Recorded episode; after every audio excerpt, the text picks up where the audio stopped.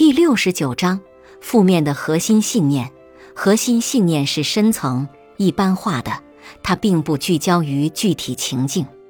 从童年时期就开始形成的核心信念，影响着我们解读大部分情境的方式。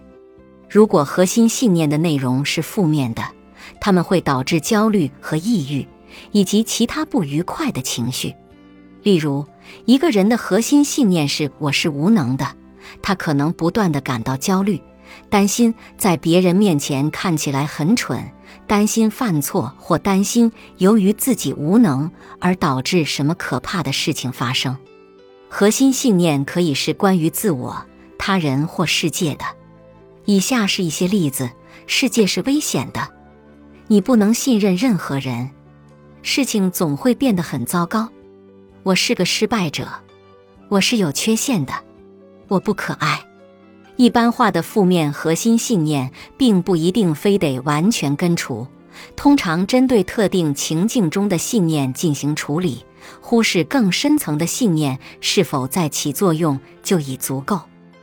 而在其他情况下，花些时间处理你的核心信念大有裨益。对于长期经历着抑郁或焦虑，并在大部分情境中都体验到这些情绪的人来说，更是如此。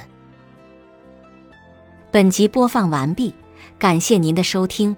喜欢别忘了订阅专辑、关注主播，主页有更多精彩内容。